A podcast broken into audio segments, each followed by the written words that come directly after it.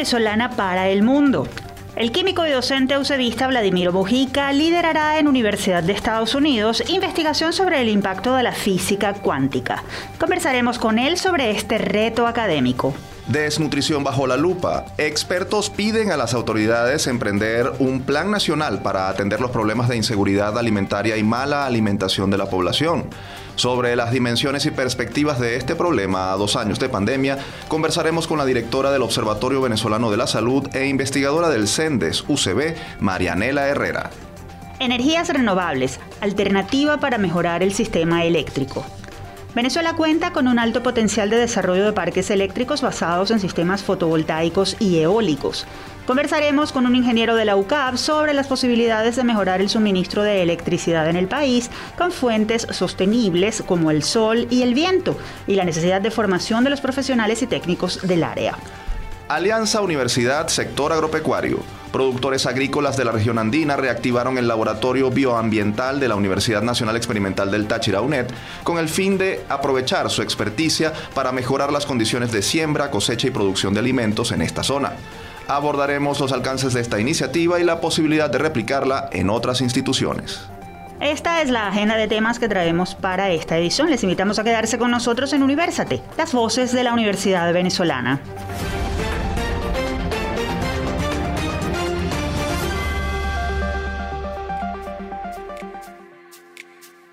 Les saludamos Efraín Castillo y Tamara Sluznis y les damos la bienvenida a nuestro programa Universate transmitido a nivel nacional por Unión Radio. Este espacio es producido por Unión Radio Cultural y la Dirección General de Comunicación, Mercadeo y Promoción de la Universidad Católica Andrés Bello. En la jefatura de producción están Inmaculada Sebastiano y Carlos Javier Virgües. En la producción José Ali Linares y Miguel Ángel Villamizar. Y en la dirección técnica están Ricardo Carrer y Fernando Camacho. Este programa está siendo grabado desde el estudio de radio de la UCAP. Agradecemos al Departamento de Producción Audiovisual de la Escuela de Comunicación Social de la Universidad por el apoyo para hacer esto posible. Les damos la bienvenida una vez más a nuestra revista radial universitaria de los fines de semana. Agradecemos su fiel sintonía en estos casi tres años al aire a través de nuestra casa Unión Radio. Como siempre, tendremos un programa muy variado en el que desde la opinión de profesores calificados hablaremos sobre distintos temas de interés. Sin más preámbulos, los invitamos a quedarse con nosotros porque esto es Universate. Lupa Universate. El pasado 24 de marzo, durante el foro Venezuela en Emergencia entre la inseguridad alimentaria y la desnutrición, organizado por el Observatorio Social Humanitario, representantes de la Fundación Bengoa, Provea y Nutriendo Futuro afirmaron que para responder a la inseguridad alimentaria y a la desnutrición en el país es necesario que se proponga un plan integral nacional de atención con un abordaje multidisciplinario. Según los expertos, mejorar el acceso a los alimentos y a servicios públicos como el agua potable, la electricidad o el gas doméstico, garantizar combustible para trasladar los alimentos y proveer atención sanitaria oportuna y acompañamiento son algunas de las tareas a cumplir en Venezuela. Para ampliarnos detalles sobre este tema y ponernos al día sobre lo que ocurre en el país en esta materia, recibimos nuevamente en Universate a la profesora Marianela Herrera. Ella es médico cirujano, especialista en nutrición clínica y doctora en filosofía. Herrera es directora del Observatorio Venezolano de la Salud, directora de la Fundación Bengoa, docente e investigadora del Centro de Estudios para el Desarrollo CENDES UCB y recientemente, por cierto, fue notificada de su incorporación como miembro correspondiente de la Academia Nacional de Medicina. Doctora Herrera, bienvenida a nuestro espacio y por cierto, felicitaciones por su incorporación a la Academia de Medicina. Muchísimas gracias, eh, muy contenta de estar con ustedes por esta gentil oportunidad. Profesora, en Venezuela, ¿cuál es la situación de desnutrición en este momento? ¿Qué cifras se manejan desde los centros de investigación universitarios y académicos sobre la afectación de este problema en la población general y en la población infantil? Fíjate, manejar cifras de desnutrición en Venezuela siempre ha sido un reto enorme desde hace unos 20 años. Sin embargo, en los últimos tiempos, los esfuerzos académicos eh, se han manifestado y se han concretado en diferentes iniciativas que han recopilado una data que al menos nos está dando una idea de lo que ocurre en el país. De todas maneras, hay datos que siguen siendo parciales y hay datos que nos hablan de una situación sumamente desigual en términos de las diferencias que existen entre algunas comunidades, entre distintos grupos poblacionales y entre la población urbana y la población rural. Si nos fuéramos, por ejemplo, a desnutrición en menores de 5 años, el promedio oscila en un 30% de desnutrición crónica en niños menores de 5 años. Esto quiere decir niños con retardo del crecimiento, pues cifra que ya veníamos manejando desde el año 2017 cuando Fundación Bengoa, junto con la Universidad Católica, realiza un proyecto eh, denominado emergencia social, donde se determinara que los niños menores de dos años en estratos socioeconómicos populares ya tenía una prevalencia, presentaban una prevalencia de 33% de retardo del crecimiento y esto quiere decir que a los dos años, antes de los dos años, si tienes este retardo del crecimiento crónico, esto viene desde el útero materno. Entonces, desde ahí, pasando por todos los diferentes grupos poblacionales, incluyendo mujeres embarazadas, personas privadas de libertad, eh, adolescentes, niños en edad escolar y adultos mayores, todos en algún nivel presentan una desventaja y una vulnerabilidad desde el punto de vista nutricional que vale la pena visibilizar y de, y, destapar una vez más las alertas. Profesora, se cumplieron dos años de pandemia de COVID-19. ¿Cómo afectó esta situación la realidad de la desnutrición y malnutrición en el país? ¿Se agudizó el problema como consecuencia de, de las circunstancias derivadas del confinamiento y la pandemia? Sí, definitivamente sí. Y la encuesta de seguridad alimentaria y nutricional de realizada por el Observatorio Venezolano de Seguridad Alimentaria y Nutrición, OPSAN, durante el final del año 2020, comienzos del 2021, nos habla que el 91% de los venezolanos presenta una vulnerabilidad desde el punto de vista de su seguridad alimentaria, puesto que existe mucha gente que te va a referir que sí está comiendo eh, algún tipo de alimento, pero cuando vas más a profundidad y preguntas cuáles son las estrategias para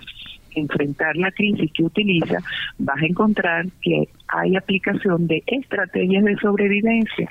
Esto nos indica que es muy grave la situación de los venezolanos, puesto que logran muchos, una gran proporción de los venezolanos logra alimentarse, pero sacrificando el acceso y el cuidado en salud, la compra de medicinas, la educación, la recreación, el vestido y el calzado. Profesora, a partir de los datos que nos ha comentado, ¿cómo está Venezuela frente a otros países de la región?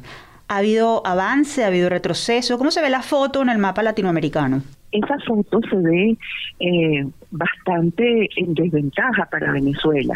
De hecho, el aumento y el retroceso de la región en, el, en, en alcanzar la meta de desarrollo sostenible que se refiere a la erradicación del hambre, pues ese retroceso de la región en gran parte se debe a Venezuela. Eh, Venezuela y Haití son los países con mayor con mayores problemas de seguridad alimentaria y eh, son por lo tanto los que han hecho los que han contribuido a el retroceso en el en el alcance de esta meta para la región de Latinoamérica y el Caribe. Doctora, a mediano y largo plazo, ¿qué consecuencias dejará la mala alimentación y la desnutrición en los niños que la padecen? ¿Qué efectos se esperan sobre talla, capacidad cognitiva? Además, ¿qué enfermedades podrían padecer en su edad adulta? Fíjate, eh, está suficientemente probado con evidencia científica que el bajo peso al nacer y la, y la desnutrición en los primeros años de vida tienen consecuencias importantes en la adultez, incluso en la adultez joven. Pero más allá que eso, efectos más inmediatos del retardo del crecimiento que implica un consumo inadecuado de muchos nutrientes, incluyendo no solamente las calorías, sino eh, proteínas, hierro, eh, ácido fólico, ácidos grasos omega 3, ácidos grasos esenciales, eso tiene un impacto en el desarrollo cerebral. Entonces, cuando la talla está baja, eso quiere decir que se está sacrificando la talla para proteger otros órganos de, del cuerpo. Pero cuando ya la, la situación llega a niveles mayores, entonces ya hay afectación de otros órganos y el principal órgano afectado es el cerebro y se traduce por retardo cognitivo. Mm. Cuando hay retardo cognitivo, pues hay un retraso en el desarrollo escolar, lo cual últimamente va a traducirse en gente que no está preparada para enfrentar su vida y para ser productiva para ellos mismos, para su familia y para la sociedad. Y por otro lado, el, el déficit de nutrientes y de calorías a temprana edad también tiene un impacto en el desarrollo de enfermedades crónicas no transmisibles del adulto, como las enfermedades cardiovasculares, la diabetes y algunos tipos de cáncer. En días recientes, usted y un grupo de expertos señalaron que es urgente un plan integral nacional de atención de la desnutrición y de la seguridad alimentaria, además con un abordaje multidisciplinario. ¿Qué acciones prioritarias debería incluir ese plan? ¿Qué es lo más urgente para frenar el problema? Fíjate, hay que recuperar la manera como se alimentan las personas. Esto quiere decir que no se trata solamente de repartir comida, y yendo un poco más allá, porque comer también es higiene, comer también es que haya un sistema de producción de alimentos sostenibles y que no dependamos solamente de alimentos importados para que la gente pueda alimentarse. También tenemos que desarrollar empleos dignos que permitan a las familias poder adquirir independientemente sus alimentos y tomar la decisión de cuáles alimentos van a, necesitar para cubrir sus necesidades. Entonces, esto requiere un plan intersectorial, multidisciplinario, eh, con una planificación estratégica acorde que integre todos estos niveles. La idea es que desde la generación de empleos dignos, incluso desde el propio sistema agroalimentario, puedan generarse crecimiento económico tal que las familias sean ganen independencia se promueva la valoración de la salud y alimentación adecuada mediante una educación nutricional y de salud correcta y que pueda traducirse en estos beneficios para la población. Finalmente, doctor Herrera, eh, hay una mm, ausencia mm, de política pública o por lo menos un déficit de política pública en materia de alimentación. ¿Qué pueden hacer organizaciones como la que, las que usted dirige y qué salida tienen los individuos más afectados? Desde las organizaciones de la sociedad civil se han tenido muchas intervenciones exitosas. De hecho, hay varios ejemplos que nos hablan a nosotros de que sí se puede, de que sí se puede lograr cuando se trabajan todos los aspectos requeridos por el ser humano, incluyendo la educación. Nosotros tenemos muy bonita experiencia en comunidades muy desprotegidas que se comenzaron a intervenir unos dos, tres años antes de la pandemia. Y nos toma la pandemia ya con estas comunidades intervenidas. Es decir, cuando nosotros explicábamos que había que reforzar el lavado de manos, la gente estaba dispuesta a eso y aún en condiciones muy precarias, porque la gente dirá, bueno, ¿cómo le dice uno a la gente que no tiene agua que se lave las manos? Bueno, pero es que lo estás enseñando a priorizar con el agua que tiene y lo estás enseñando a cómo transformar el agua que tiene en un agua segura. Entonces ahí hay unas herramientas importantes y que sí nos dan los logros y los resultados que todos estamos esperando. Allá hay unos ejemplos que pudieran ser extrapolados a nivel nacional para la generación de políticas públicas destinadas a mejorar el área alimentaria, nutricional y de higiene y que se transforman en programas eh, muy sencillos, muy accesibles para todos, tal como los está ejecutando la sociedad civil. Profesora Herrera, como siempre, muchísimas gracias por sus valiosos aportes. Muchísimas gracias a ustedes. Teníamos en línea telefónica a la profesora María Enela Herrera, directora de la Fundación Bengoa e investigadora del Centro de Estudios para el Desarrollo CENDES de la UCB. Desde SOS Telemedicina, de la Facultad de Medicina de la Universidad Central de Venezuela, les presentamos Un Minuto de Salud. Existen dos tipos de ejercicios, los aeróbicos y los anaeróbicos. Los aeróbicos son ejercicios de media o baja intensidad y de larga duración, donde el organismo necesita consumir carbohidratos y grasas para obtener energía y para ello necesita el oxígeno. Estos son correr, nadar, ir en bicicleta, caminar, bailoterapia, entre otros. El sistema cardiovascular se ejercita y produce numerosos beneficios. Por su parte, los anaeróbicos son ejercicios de alta intensidad y de poca duración. La energía proviene de fuentes inmediatas a nivel muscular. Entre estos están hacer pesas, carreras de velocidad y aquellos que requieren gran esfuerzo en poco tiempo son ideales para la tonificación de los músculos. La rutina adecuada sugiere la combinación de ambos tipos de ejercicios, por lo menos 20 minutos de ejercicio aeróbico antes o después de la rutina de anaeróbicos. Esto fue Un Minuto de Salud. Visítanos en sostelemedicina.ucb.be. Nosotros continuamos con más de Universate, las voces de la Universidad Venezolana.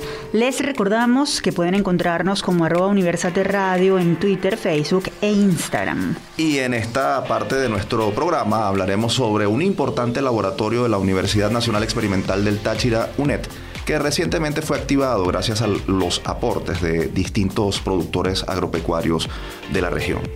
Quédense con nosotros porque tenemos mucho que compartirles desde el campus.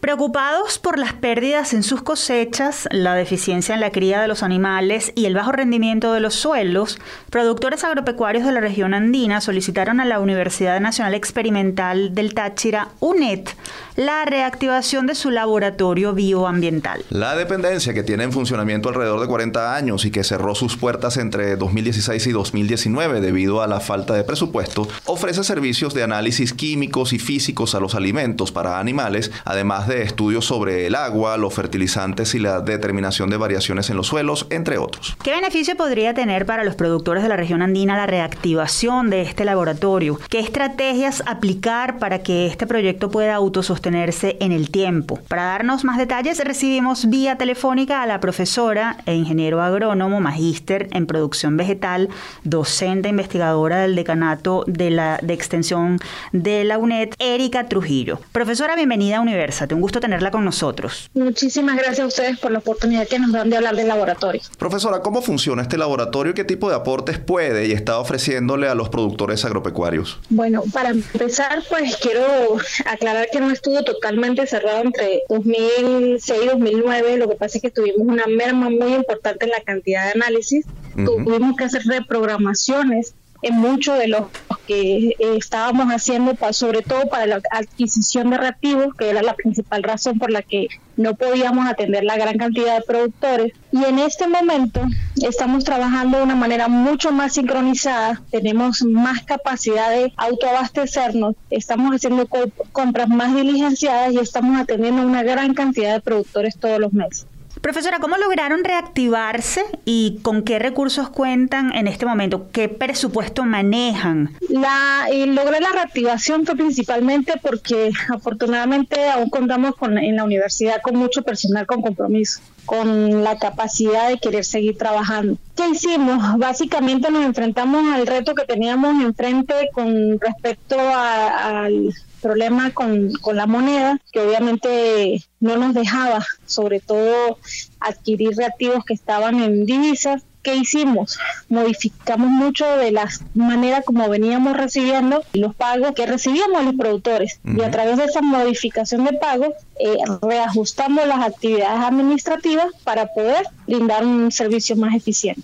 Ahora bien, eh, profesora, ¿cómo contribuye con el mejoramiento de la producción agropecuaria de la región el trabajo y el criterio técnico eh, que ustedes eh, tienen y brindan? ¿Qué, ¿En qué situación estaban los productores de la zona que acudieron a ustedes? El laboratorio como tú, como ustedes lo mencionaron, tienen 40 años de servicio. El laboratorio siempre ha sido un punto de referencia para muchos productores de muchas áreas. ¿Por qué?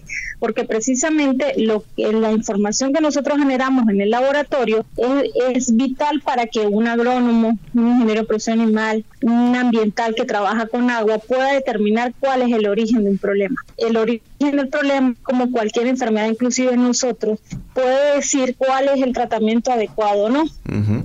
Entonces, si nosotros podemos brindarle al productor información calidad de suelo, calidad de agua, problemas microbiológicos en alimentos, ellos pueden decidir dónde realmente pueden empezar a corregir el problema si es que existe y esa corrección hacerla de manera eficiente de modo que cada uno de esos recursos con los que ellos cuentan no, no lo desperdicie. Profesora, ¿a cuántos productores de la región ustedes están atendiendo? Estamos atendiendo eh, a nivel mensual más de 100 productores. Esos productores van cambiando, eh, no solamente, eh, cuando te hablo de esos 100, no solamente te hablo de productores agrícolas, te hablo de empresarios de la parte de agua, te hablo de microempresas, microemprendimientos con la parte de alimentos, te hablo de personas que están empezando a producir, a transformar leche. Entonces, en base a todo eso, estamos atendiendo mucho productores, incluso en, una actividad realmente nueva, que es el, algo que hacía eh, el gobierno en, en, la parte pasada en la parte de identificación de, enfermedades, lo estamos haciendo en este momento. Eh, los productores están llevando sus muestras y estamos haciendo diagnósticos diferenciales de enfermedades. Ya se están viendo los resultados, es decir, ya se está impactando positivamente el trabajo de los productores o eso es un, un asunto que se va a ver a mediano plazo. No, el impacto positivo lo tienen los productores desde el momento en que reciben los resultados de su análisis. Como te digo, un productor que recibe una explicación de por qué, por ejemplo, eh, me pasó nos pasó en estos días, un productor que recurrió a nosotros porque en su laguna de cachamas todos sus animales murieron. Va, tiene que llevar eh, la muestra de agua y vamos a determinar si el origen es calidad de agua o hay un problema microbiológico. Un productor que comprenda cuál es el origen de ese problema puede establecer la comunicación con la persona adecuada que le brinde el correctivo y pueda eh, generar productividad en esa laguna. Así como en esos casos tenemos mucho a nivel de suelo. Profesora, la realidad de las universidades públicas es compleja. Más allá de esta alianza, ¿qué requerimientos tienen ustedes en el laboratorio en este momento y cómo pueden hacer las instituciones y personas que deseen involucrarse y apoyarlos? En este momento, como, como, cualquiera, como cualquier ente que está vinculado a la universidad, el principal problema es mantener a un personal eh, que esté motivado con los problemas salariales que tenemos. Es un personal técnico capacitado con muchísimos años que realmente no tiene, eh, no devenga el, salario que debería tener por simple y sencilla recompensa a su trabajo. Entonces, eh, estamos ideando maneras, maneras como mantener ese personal que es la, la fuerza vital que realmente mueve al laboratorio. El laboratorio no es el equipo, no es el reactivo, es ese personal que es capaz de poder discernir y poder darle la respuesta al problema productor. En este, incluso en, lo que está mencionando con respecto a empresas, ya estamos manejando dos o tres empresas que van a hacer convenios con nosotros para poder manejar enormes cantidades de, mayor cantidad de análisis y poder hacer intercambios eh, a nivel de equipos, que en este momento es una de las cosas que más nos preocupa, poder mantenernos en la actualización constante. Como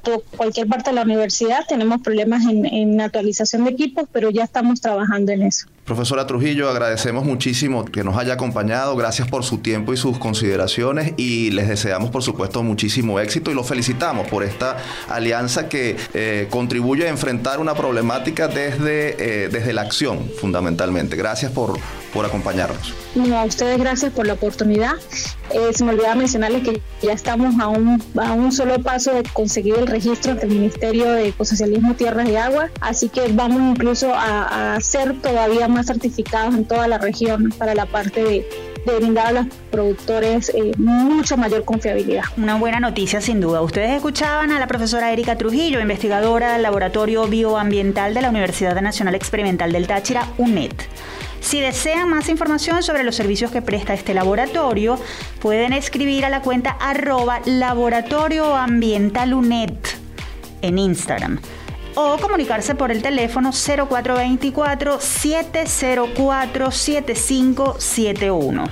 Con esto nos vamos a la pausa. Quédense en sintonía porque al regreso tenemos más información para ustedes. No lo olviden, somos Universate, las voces de la Universidad Venezolana.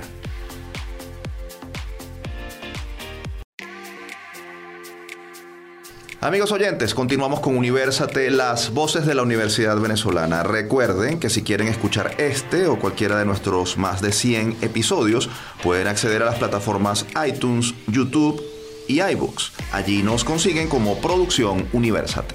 Ahora hablaremos sobre energías limpias en Venezuela y la posibilidad de mejorar la situación del sistema eléctrico nacional. Esto y más en nuestra próxima sección. Todo me sirve nada se pierde. La Agencia Internacional de Energía señala que la matriz energética a nivel mundial está dominada por carbón, petróleo y gas, mientras el uso de las fuentes renovables no convencionales como la eólica, la hidráulica o la fotovoltaica no supera 10% del total.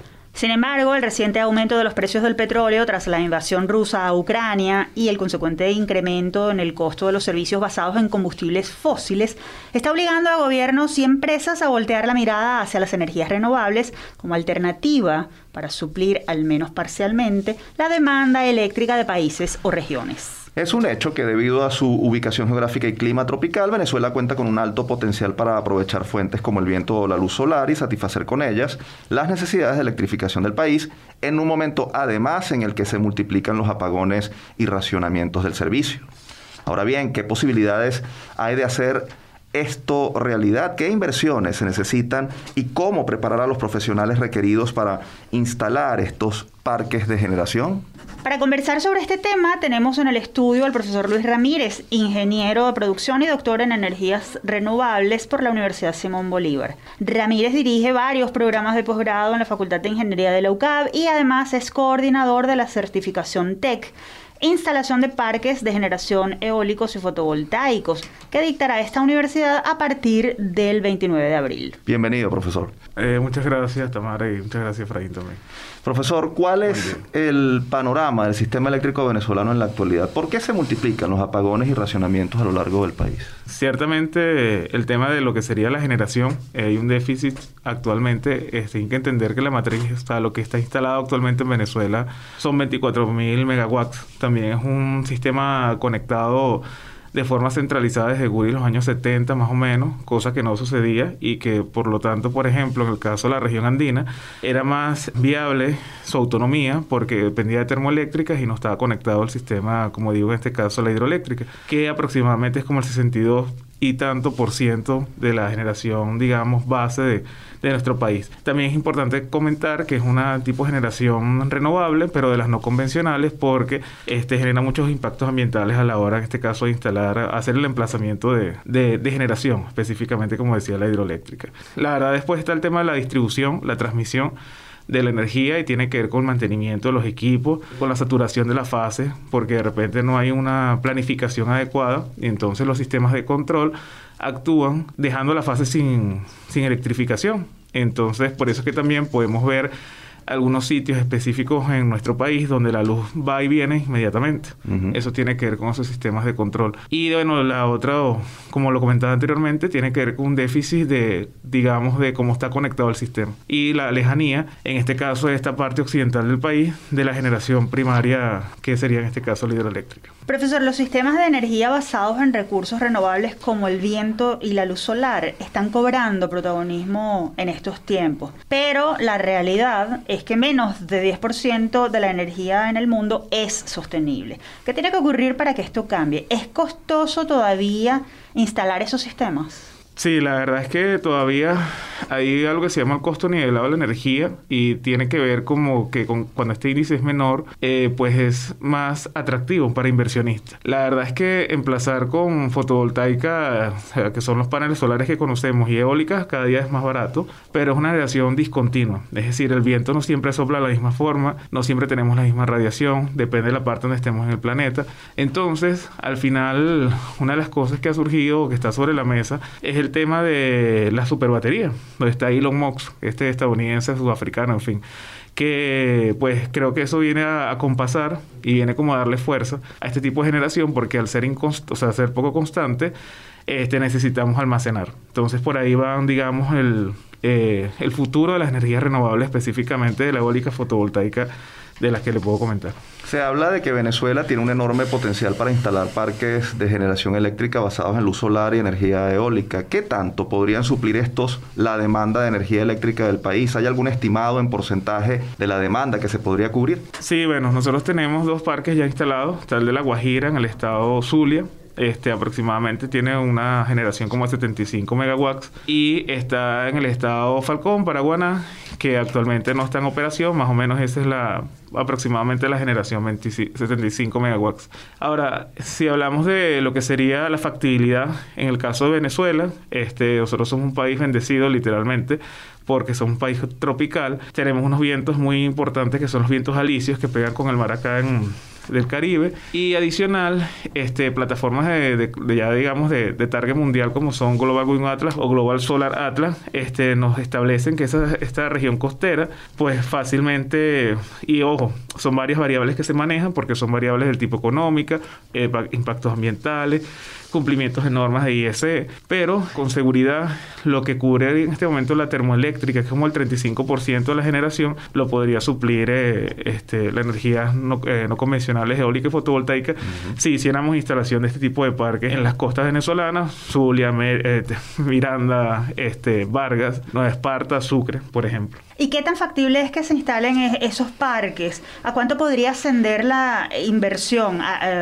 coméntenos. Actualmente, hacer la instalación de un megawatt, este, eh, eso es aproximadamente equivale a un, millón de dólares. Y eso está tabulado por lo del tema de los equipos, la construcción, en el caso, por ejemplo, de la eólica. Es con seguridad la mitad lo que sería en el caso de fotovoltaica, de colocar ese eso, pero es un poco menos eficiente ese tipo de energía. O sea, es decir, los equipos como tal, no la energía sino los equipos.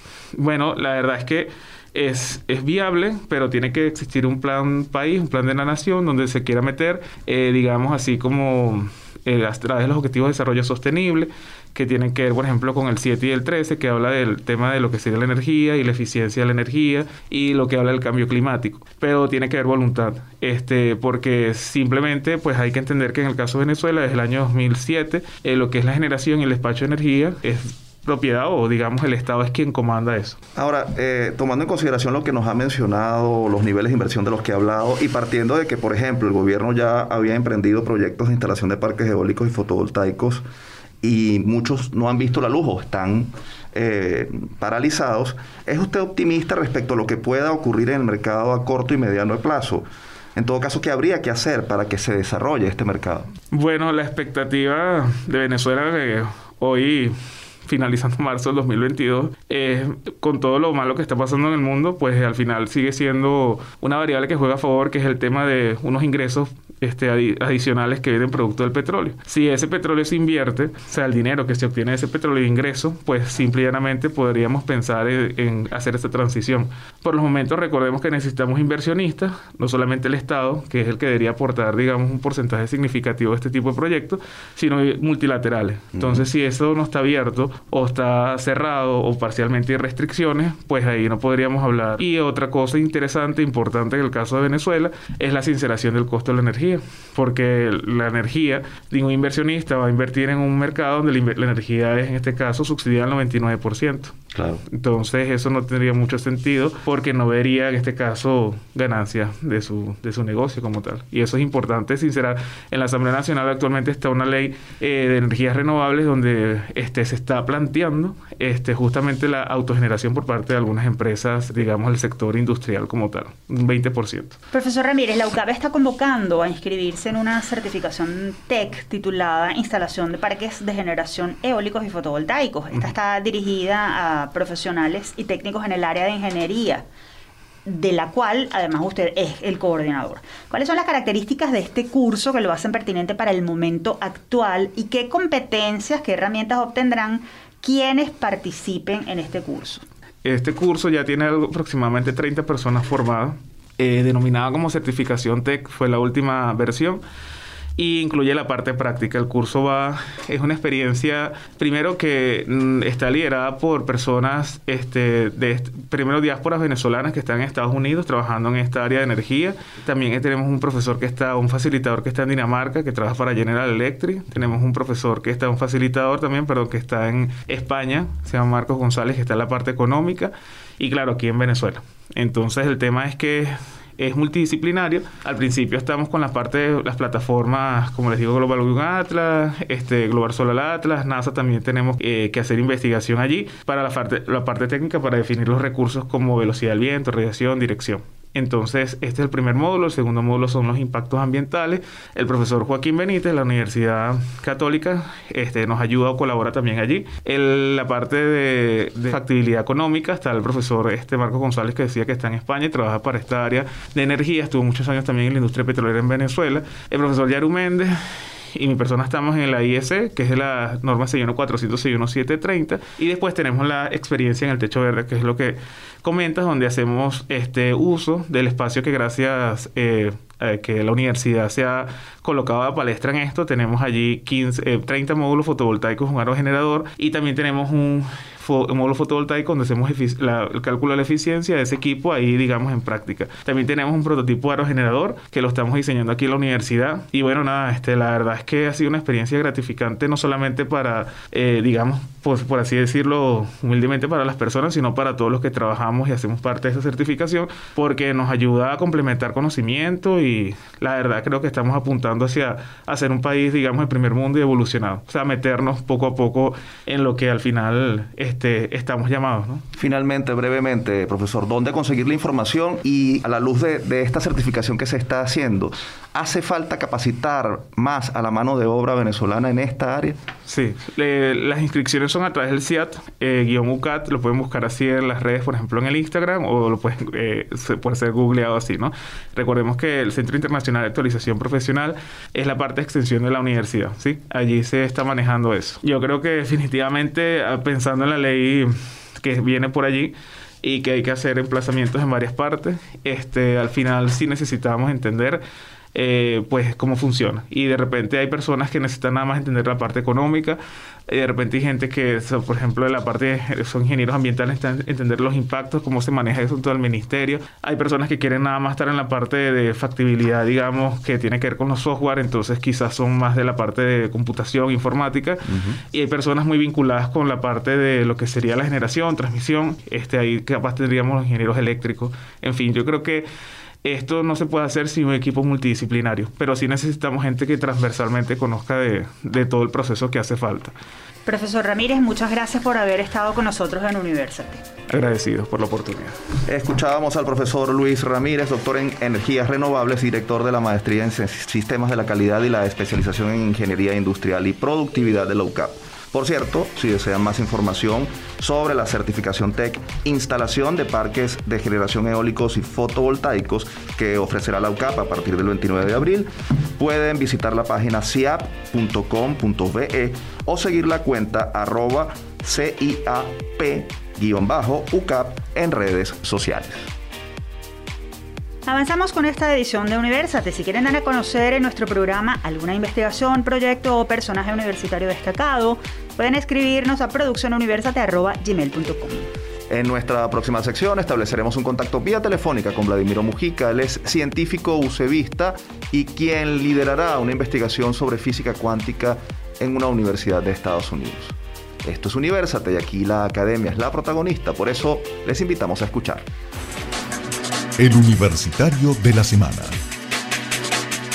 Como ya lo mencionamos, recientemente se conoció que el científico venezolano Vladimiro Mujica encabezará una investigación de física cuántica en la Universidad Estatal de Arizona, en Estados Unidos, con el objetivo de comprender la influencia de esta materia en el funcionamiento del universo. Este venezolano, licenciado en química de la UCB, ganó el premio de un millón de dólares otorgado por la Fundación Keck para financiar toda esta investigación que debe ser realizada en un periodo de tres años. Pero dejemos que sea él, el profesor Mujica, quien nos dé todos los detalles detalles de este estudio. Es importante recordar que el profesor Vladimiro Mujica es doctor en química cuántica por la Uppsala University de Suecia, profesor investigador de la UCB y en la actualidad profesor investigador de la Escuela de Ciencias Moleculares de la Universidad Estatal de Arizona en Estados Unidos. Un honor tenerlo en nuestro espacio. Felicidades por el logro alcanzado, profesor Mujica. Bueno, y muchas gracias a ustedes por la invitación, Tamara y Efraín. Profesor, ¿en qué consiste la investigación que usted llevará adelante? Si puede, por favor, en palabras potables dirigidas a quienes desconocemos este tema, que es construir una comprensión de cómo las características de la física cuántica influyen en aquello que hace que la vida funcione. Bueno, antes de responder eh, brevemente esa pregunta, quiero hacer una pequeñísima aclaratoria sobre llamar esto un premio. Yo sé que eso fue lo que apareció en los medios, pero esto más que un premio es un financiamiento a una actividad de investigación y entonces el dinero que, se otorgó para eso, que efectivamente es un millón de dólares, es solamente para costear actividades de investigación, no es dinero para mí. O sea, yo de ese dinero personalmente no veo ni un dólar. Claro. Ok, dicho eso, la investigación en la que están involucradas tres universidades, eh, Arizona State University, que es donde yo estoy, la Universidad Estatal de Arizona, la Universidad de California en Los Ángeles y la Universidad de Northwestern en, en Chicago, el tema de investigación es esencialmente ver, como dice, pues eh, los efectos cuánticos en la respuesta biológica, en la función biológica.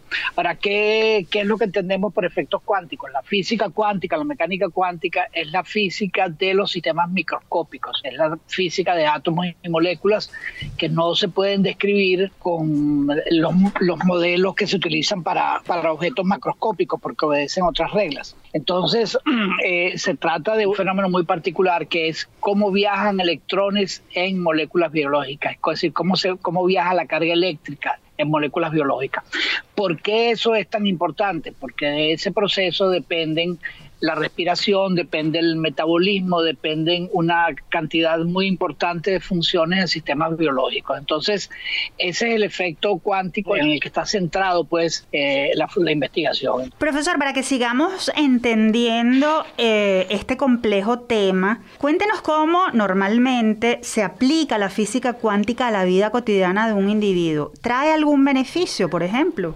No es tanto que te traiga un beneficio, sino el tema de los modelos físicos es que nuestra comprensión de la realidad, nosotros no, tenemos una comprensión eh, total de la naturaleza, lo que nosotros tenemos son teorías, conceptos, y entonces la física cuántica describe, por ejemplo, cómo, cómo interactúa la, luz, la, la luz de radiación electromagnética, cómo interactúa con tu cuerpo y con el cuerpo de cualquier humano.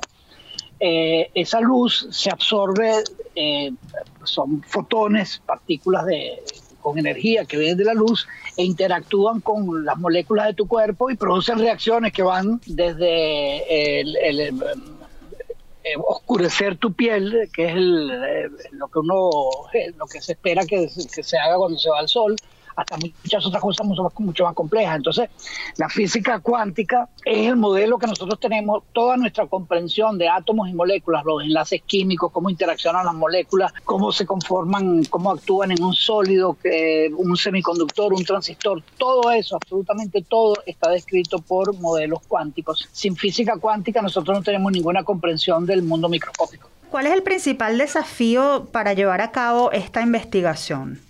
El principal desafío es que los experimentos son muy complejos y luego la teoría también, porque esto es un caso que no es inusual en ciencia, donde hay sinergia, es decir, la teoría pretende ser predictiva, pero estas son cosas sobre las cuales la, teoría no está completamente desarrollada y pretende a su vez recibir información de los experimentos para que de esa actividad eh, sinergística entre estas dos cosas se pueda avanzar. Entonces, el, el, reto es que aquí estamos en terreno, estamos en terreno desconocido. Esta fundación Keck, la que eh, financió la investigación, es una fundación que financia, por decirlo así, proyectos de alto riesgo y, y alto retorno. Alto riesgo en el sentido de que las investigaciones no tienen por qué salir bien, es decir, eso eh, muchas veces eso la gente no lo entiende con claridad, que la investigación es científica es sumamente costosa porque equipos y personal e instituciones no solamente que es costosa, sino que con frecuencia fracasa. Fracasa en el sentido de que no se alcanzan los objetivos que estaban previstos, sino que el conocimiento va derivando en otras direcciones. Es decir, no es una cosa que yo trabajo mucho y me sale seguro, sino que a lo mejor trabajo mucho y no me sale.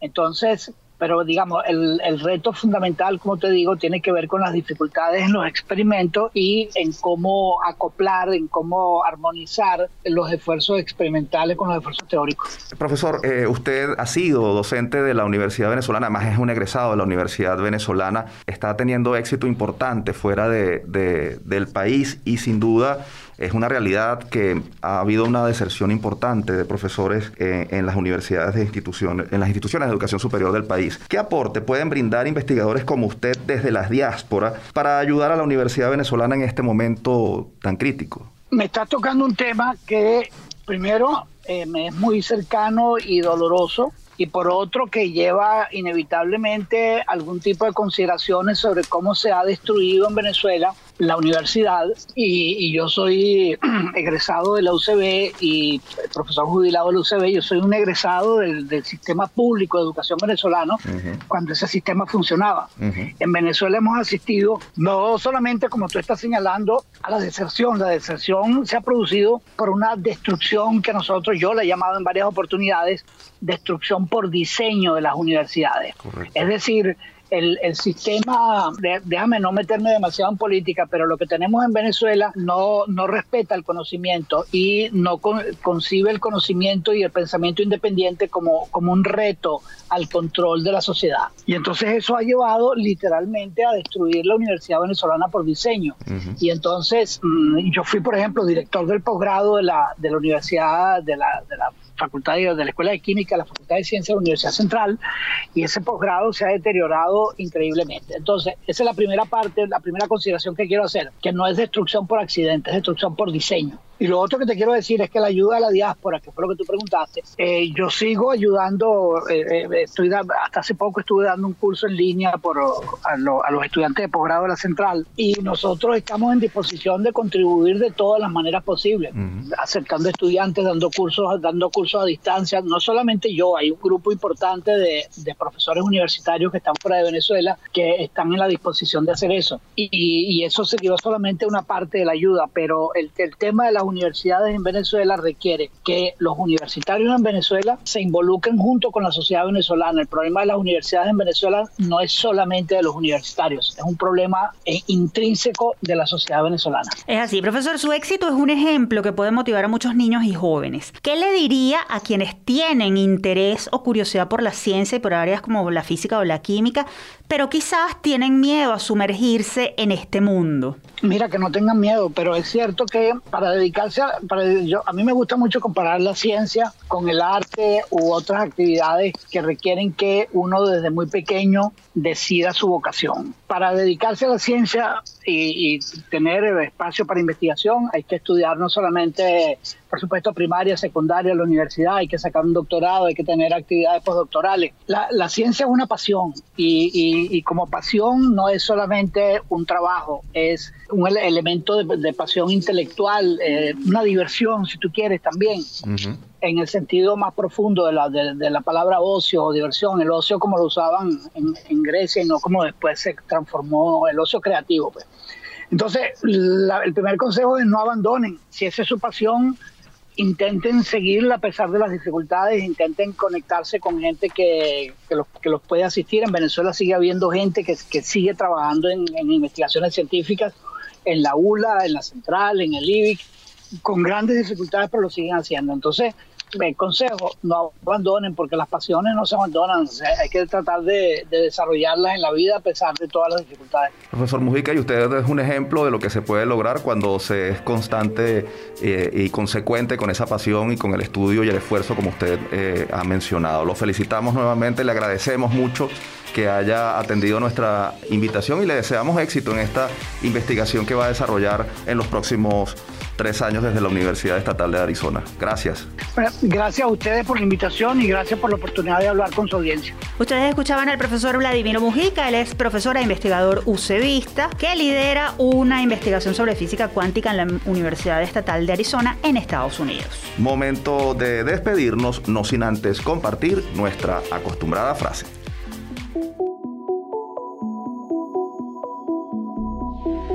La humanidad tiene un margen de mil años antes de autodestruirse a manos de sus avances científicos y tecnológicos. Lo dijo el astrofísico británico Stephen Hawking, considerado uno de los científicos más brillantes de todos los tiempos. Nacido en 1942, Hawking dedicó su vida a la divulgación de la ciencia, así como a estudiar el funcionamiento del universo. Fue profesor de matemáticas en la Universidad de Cambridge entre 1979 y 2009, cuando se jubiló el pasado 14 de marzo se cumplieron cuatro años de su fallecimiento.